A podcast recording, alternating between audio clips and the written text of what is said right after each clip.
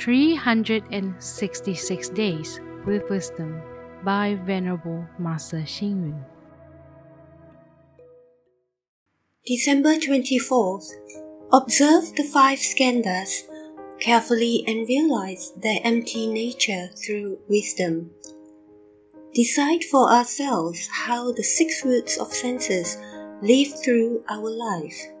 Explore our own potential through confidence.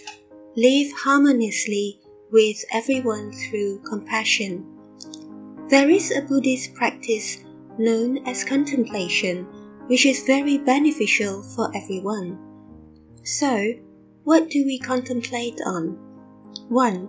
Contemplate on the relationship between ourselves and other people. Do we ignore and disregard them? 2. Contemplate on the relationship between ourselves and material things. Do we waste any resources unnecessarily? 3.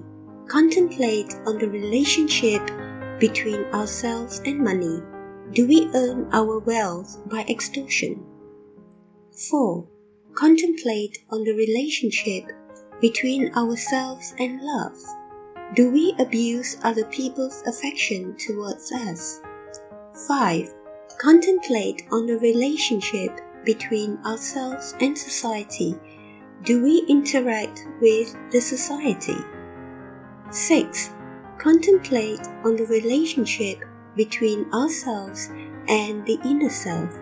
Is our character purified of defiled illusion? We always know how to criticize others but fail to acknowledge our weaknesses.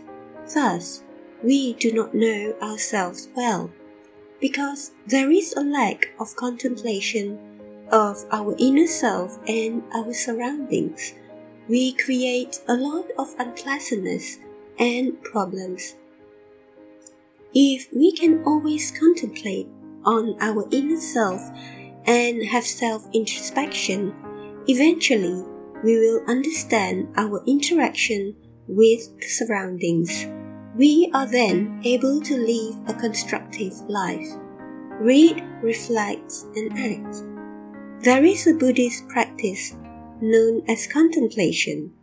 Constant introspection is beneficial to our daily life. Please tune in, same time tomorrow as we meet on air.